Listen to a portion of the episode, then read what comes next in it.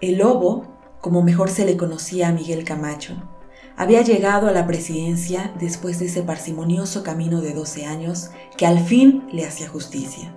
Ese día el ánimo de Javier, un hombre moreno, ávido lector de noticias y servidor público, era distinto. Sabía triunfo y se sentía esperanza. Por fin llegaba uno del pueblo. Inmaculado de corrupción, ahí estaba el nuevo presidente, cercano como siempre a la gente, estirando la mano y prometiendo un futuro. El periplo de emociones que le esperaba comenzó con una vibración de júbilo que podía sentirse en su respiración.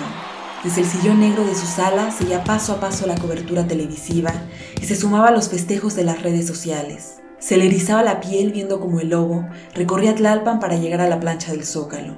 Ese escenario, café masivo de los pobres, sería testigo de la consumación de un triunfo, y su presencia no decepcionó.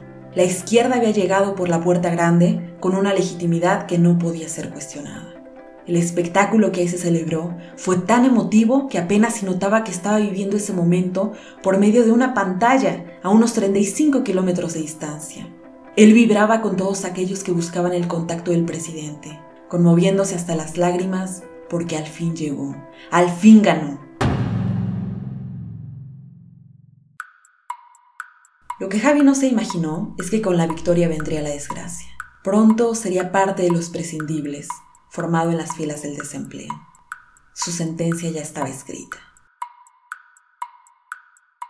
La felicidad que tanto lo había arropado unas horas antes le escondía por medio de caretas debido a que trabajaba en una oficina de gobierno y, como es sabido, no es correcto mostrar preferencias políticas. Menos cuando ese cambio significaba al menos una cosa. Los directores se iban. Lástima por Mariana, pensaba. Ella sí había sido una buena jefa no como otros tantos que le habían tocado y que no soportaba. Usualmente recomendados, hijos del amigo, la amante, el sobrino, y un sinfín de personajes que por más que aseguraban que estaban ahí por su talento, en el fondo sabían que si habían llegado no había sido por sus méritos. ¿Quién te dijo que este mundo es justo? Nací pobre y me tocó empezar desde abajo, sacando las copias, trayendo los cafés, ya sabes esas cosas. De esa primera experiencia habían pasado ya 15 años, con la gran diferencia de que ahora él era subdirector de operaciones. Los años se notaban en todos lados. En su cartera, que ahora le permitía pagarse cafés de Starbucks, manejar un Centra 2016 y traer ropa de Zara y Liverpool. Pero también en su cuerpo, cada vez más flácido y redondo, con una gastritis que ya le obligaba a evitar el irritante y tomarse un traguito de Pepto antes de salir de fiesta. Si así se le podían llamar esas reuniones de no más de seis personas a las que asistía devotamente con la ilusión de olvidar sus penas. Ahí estaba él, con una rutina burocrática de 9 a 9. Casi siempre dos horas diarias, aunque la nómina solo se reflejaran ocho. Irónico que ante tantas leyes y discursos el más abusivo sea el gobierno. Y hay de ti si te quisieras ir antes porque de huevón el jefe no te bajaba. En forma de reprenda le decía que así eran los trabajos, que él toda su vida se había quedado más horas y que nunca se había quejado. Como si mi consuelo fuera saber que tendré la misma vida que él. Si lo que me da más miedo es estar siempre aquí. A pesar del recelo que expresaba por la inmediatez, la verdad se encontraba lejos de esas palabras. Lo que le daba más miedo era no estar, ser invisible y tener que regresar por ese camino del desempleo que lo hace a uno sentirse extraño, indefenso y vulnerable ante un tiempo de perplejidad que nunca se sabe cuánto va a durar. Javi entendía cómo funcionaba el sistema y había logrado sobresalir a pesar de él. Por eso solo se permitía rebeldía dentro de los límites. Sus actos más subversivos, hasta antes de votar por el lobo, habían sido faltar justificando un dolor de estómago, la muerte de algún pariente o el cierre de las calles por manifestantes. Aunque esto último a veces era cierto.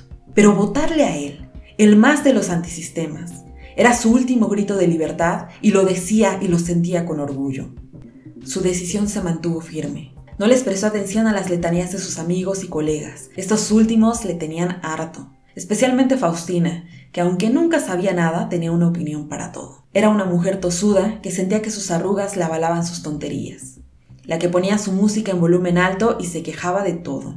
Si es por gente como tú que le voto, se decía a sí mismo, mientras que por fuera se esforzaba en mostrar una sonrisa afable en busca del instante que le permitiera escabullirse de esas conversaciones que nunca tenían ni pies ni cabeza.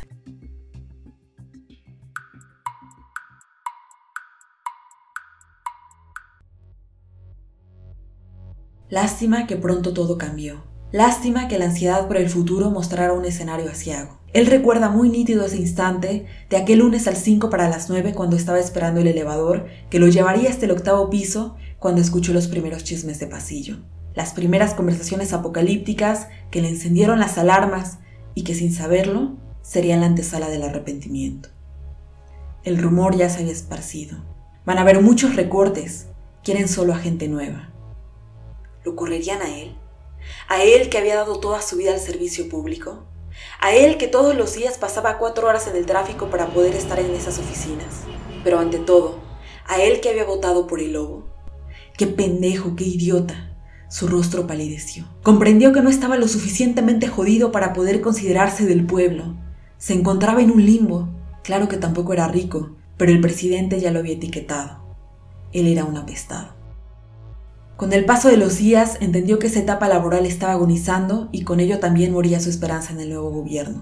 Comenzó la pesadumbre y empezaron las críticas. Javi cambió sus elogios por insultos. Su felicidad se convirtió en una rabia que solo crecía con las declaraciones del nuevo mandatario y con la verborrea de sus compañeros de trabajo.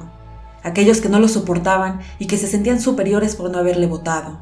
Hablaban sobre la maldición como si ello los liberara de su destino, como si la crítica los normara del dolor y los protegiera contra la incertidumbre. Pero si ya sabíamos cómo era este señor, se les dijo una y otra vez que por él no. Absortos en lamentos, tan alejados de la miseria y la realidad, vivían en un mundo paralelo. Para Javi, ellos eran títeres sin cerebro, guanabís que defendían la cloaca como si fueran parte de la élite. Pero al final, decepcionados o enojados, estaban unidos por la misma agonía. La transición es un proceso que se vive en silencio. Algunos se llevan unas cosas poco a poco, anticipándose a tener que bajar con cajas enteras para el momento final. Te encuentras a gente sollozando en el baño, actualizando currículums y pidiendo cartas de recomendación. Y el estrés llega, se queda en tus hombros, se traslada a las constantes tazas de café y las salidas express para echarse un cigarrito se hacen más necesarias. Aunque el verdadero temple apareció cuando llegaron las personas nuevas que, perpetuando las tradiciones, criticaron todo. Que cómo era posible que eso se hiciera así, que debía hacerse más, que qué desperdicio de recursos, que qué falta de nivel. Apenas y les dirigían la palabra. Eran altaneros porque querían, porque podían. Se sabían los nuevos poderosos y aún así Javi buscaba encajar. Aspiraba a que lo vieran, pero solo era uno más de los que buscaba hacerse notar. Algunos lo hacían con sutileza y otros con salamería. Entonces sucedió el momento. Javi, el jefe quiere que firmes tu renuncia. Mi renuncia. Su cara palideció. Frunció fuerte los labios para aguantar sus palabras que más bien eran insultos. Se contuvo hasta las entrañas para no soltar una lágrima y entrar en shock. La renuncia no es más que un eufemismo para mandarte a la chingada y dejarles las conciencias limpias. Aunque sabía que esas prácticas no eran ningún invento nuevo, le dolía saberse ingenuo y revolucionario fracasado. Tomó sus cosas y se fue en silencio sosegado, más que por convicción, por conveniencia. Un escándalo podía vetarlo y él aún conservaba la esperanza de regresar. Porque si hay algo que no se pierde nunca, es ese sentimiento que nos hace creer que algo es posible, aunque todo indique que no, y que como había testiguado, lo acompañaba en sus triunfos como en sus desgracias. Llegó a su casa derrotado, Agotado por la incertidumbre, buscó la mejor manera de explicarle lo ocurrido a su esposa, para darle un tinte más optimista a esa situación que lo hacía sentir tristísimo, a fingir que las cosas pasan por algo. Comenzó su travesía por un nuevo empleo, primero con sus cercanos y después con extraños, en internet, en el periódico, ferias de empleo, donde se pudiera.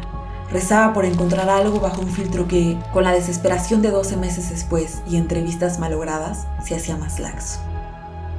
Comprendió que todo había sido un idilio, construido en discursos llenos de promesas políticas sin valor como lo son todas. Su historia es una ironía de lucha y de injusticia.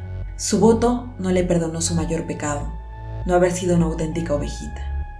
Para él no existe transformación sin empleo, y si le preguntas, fue un idiota y hoy un votado.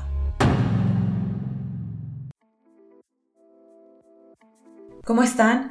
Me da mucho gusto estar con ustedes en este episodio especial. El texto que acaban de escuchar es una crónica titulada El voto del votado. Cualquier parecido con la realidad es mera coincidencia y la intención con este texto es mostrar una parte más subjetiva de la política, la de la decepción que hemos llegado a sentir por una persona a la que le votamos. ¿Esto quiere decir que aplica para todos, que es una indirecta, que es representativo? No, pero sí muestra una parte de la realidad y esto es lo que aquí se quiere expresar. En adelante expondremos otras perspectivas porque justo la idea de este podcast es darle voz a la diversidad. Con este episodio damos por finalizada la primera temporada de los libros de la política. Ha sido un sueño poder materializarlo y para mí ha sido un viaje de esfuerzo, reflexión y lo más importante, mucha diversión. Mi agradecimiento a todos los que han creído y apoyado este proyecto le da vida a su interés y de mi parte espero haberles ayudado a saciar su apetito de conversación sobre los temas políticos de la actualidad por medio de los mejores, de la literatura, de los libros. Los invito a que nos dejen sus opiniones en Twitter, en donde pueden encontrarnos como Libros Política. Mi nombre es Elian Rosales y nos vemos en la próxima.